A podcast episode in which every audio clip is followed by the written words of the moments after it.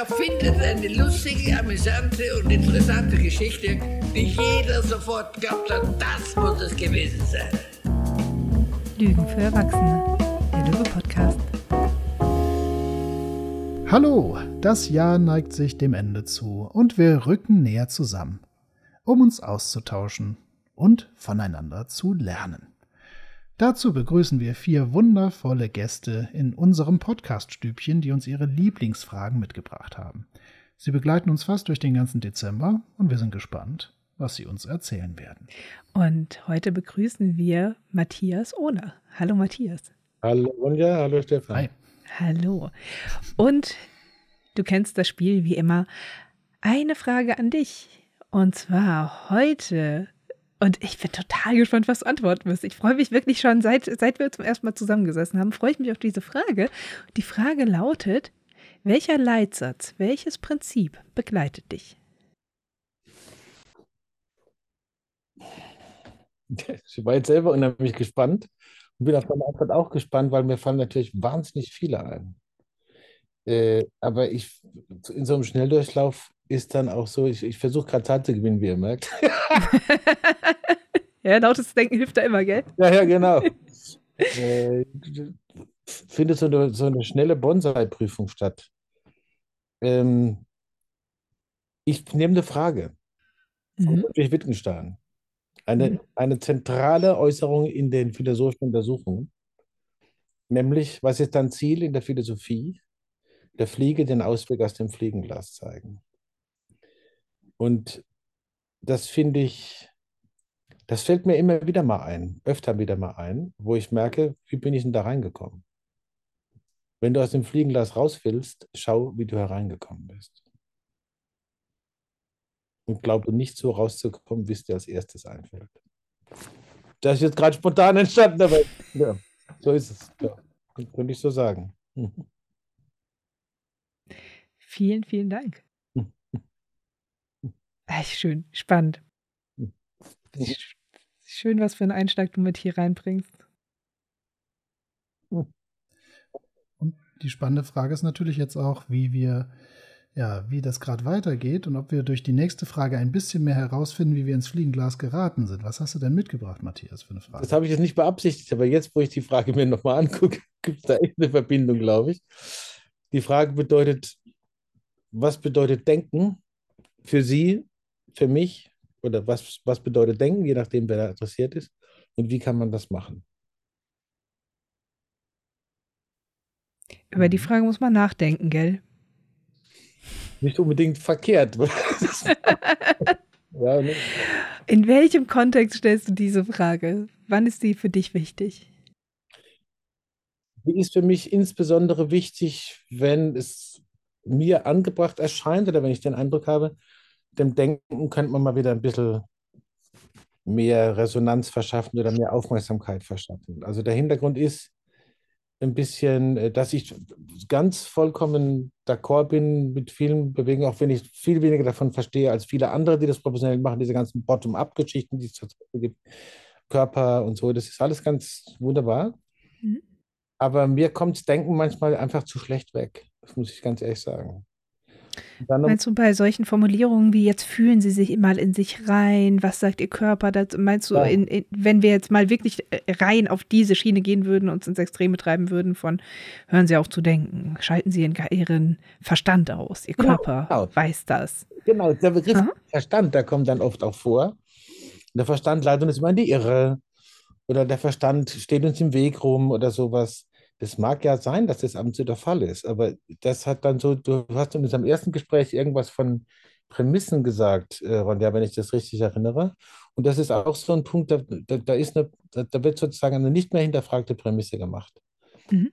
Sozusagen das Denken oder der Verstand oder was, wie auch immer das so genannt wird, quasi, äh, man muss sich nicht länger mit damit was, mit was beschäftigen, wenn man es exkludiert.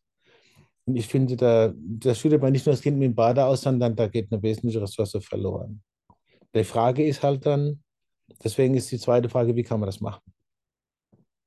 Ja, das heißt auch ja. so, das heißt auch so diese Idee, die auch Luke Chompy so reingebracht hat, ne? dass man eben nicht so gemäß den kognitiven Modellen, so sag ich mal, den, die Kognition trennt von den anderen Aspekten, sondern eher wie bei der Affektlogik dahergeht und sagt, nee, Affekt umfasst auch spontane mhm. Gedanken und was dazu gehört, aber auch eben Emotionen. Und das geht ja bald so, wie, wie sich Bateson darüber aufregt, dass man so versucht, Unterscheidungen und Unterteilungen zu schaffen, die Welt zu kategorisieren und dann irgendwie aber auch eigentlich die Verbindungen zwischen diesen, also dass man so tut, als wären es tatsächlich getrennte Sachen, wie die Unterscheidung in Kopf mhm. und Bauch. Und all das machte quasi diese Frage auf, dass man sagt, welches Verständnis hast du vom mhm. Denken? Und dann könnte man bald sagen, ne, wenn das dein Verständnis vom Denken ist, ist, ist verständlich, dass du in dieses Fliegenglas geraten bist. Und wenn du Denken so und so verstehen würdest, hilft dir das da gerade wieder ein bisschen rauszukommen. Oder bin ich gerade, hey. bin ich noch bei dir? Ja, ich denke schon. Also, ähm, ich, ich habe mal in einem Philosophiekurs, ist mir das so eingefallen, dass so diese Grundfrage ja immer ist, oder diese die Grundauffassung von Descartes hergeleitet, cogito ergo sum. Ja? Ich denke, also bin ich. Alles okay, kann man sehr kritisch sehen mit der rationalistischen Philosophie und diesen Gründen und manche Absetzbewegung ist vielleicht auch ganz okay ich drehe das immer rum und sage, oder immer rum, ich, ich sage dann manchmal so, sum ergo cogito. Nach dem Motto, wenn ich schon mal da bin, soll ich auch ein bisschen nachdenken.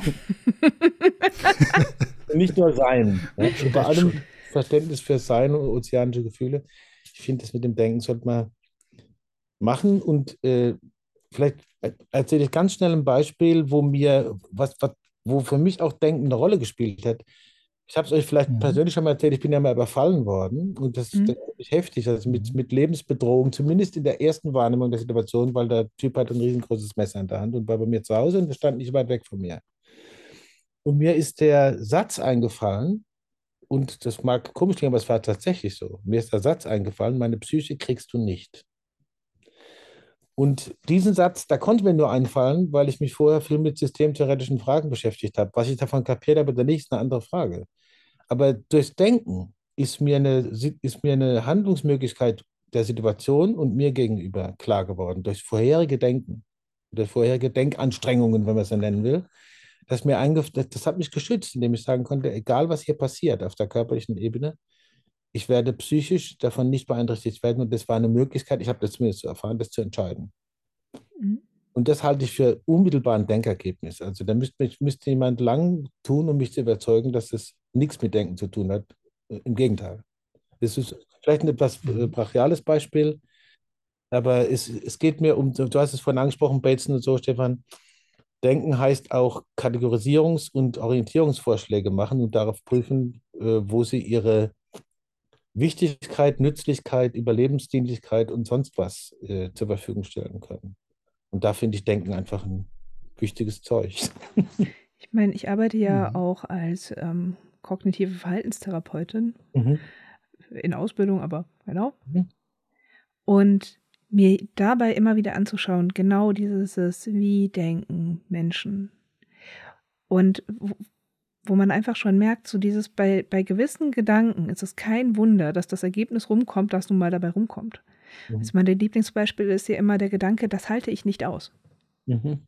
Und wenn man sich den mal nur ist schön, das ist so ein typischer Gedanke, den hat man, dann schreckt man davor zurück und dann macht man was anderes, weil das würde man ja nicht aushalten. Mhm. Mhm. Wenn man das mal wirklich fertig denkt, mal hinterfragt, was heißt das denn? Was heißt das denn nicht aushalten? Platzen. Mhm. Herzstillstand. Was, was bedeutet, ich halte es nicht aus, wenn ich verlassen werde? Mhm.